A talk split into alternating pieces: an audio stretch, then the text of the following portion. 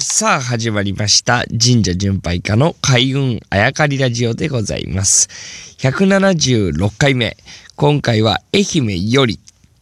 ということでお届けさせていただきたいと思います、えー、僕はですね今実は愛媛県松山市におりまして、えー、ずっとまあ最近はですね、えー、神社巡りに出ず東京で過ごしてたんですけれども、まあ今年最後かなという神社巡りに、えー、来ております。それがまあ愛媛県の松山市でございます。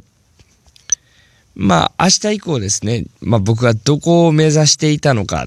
まあ、なぜ目指していたのかっていうのを、まあお話しできればいいなと思ってるんですが、まずは今夜、あまあ今日のね、お話でございます。実は愛媛というのはですね、47都道府県の中で唯一神様の名前が、えー、県の名前になっているというところなんですね。愛媛県の何がと思うかもしれないですけれども、まあ、愛媛っていうのはですね、実はまあ4人兄弟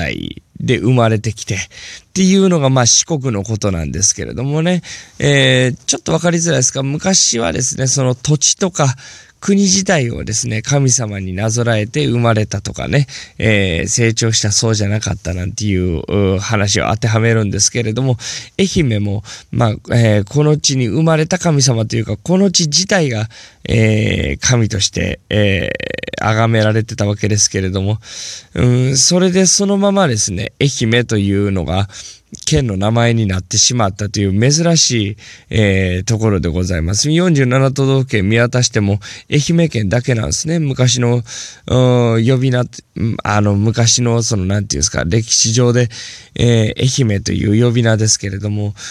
それが昔はそのままだったけれども、今、えー、そのままですね、県の名前になっているというのが愛媛県でございます。さあ、明日以降ですね、まあ、あどうなっていくのかっていうのも、まあ、あこのラジオでぜひチェックしていただきたいわけでございますけれども、最後にですね、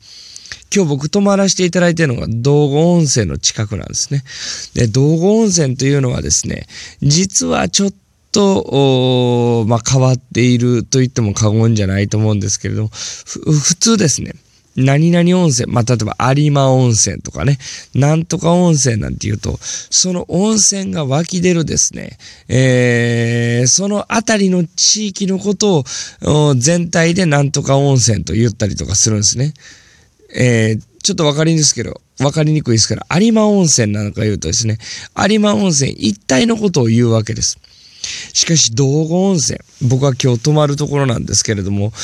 道後温泉って、またこれ、えー、珍しいもんで、道後温泉っていうのは、そのあたりの地域から湧く温泉のことをすべてそして、総称で道後温泉というわけじゃないんですね。道後温泉という建物が建ってるんです。道後温泉という営業してるんですね。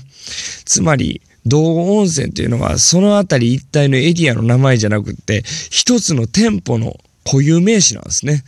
だからそれの周りに立っているホテルとか宿っていうのは一応はまあ道後温泉一帯にあるものということですけど厳密にはですね、えー、道後温泉ではないんですよね。まあ、こんなことからもですね、えー、ちょっと珍しい地域かなと思いつつ、明日以降ですね、愛媛の旅、ちょっと楽しみにしていただければなと思っております。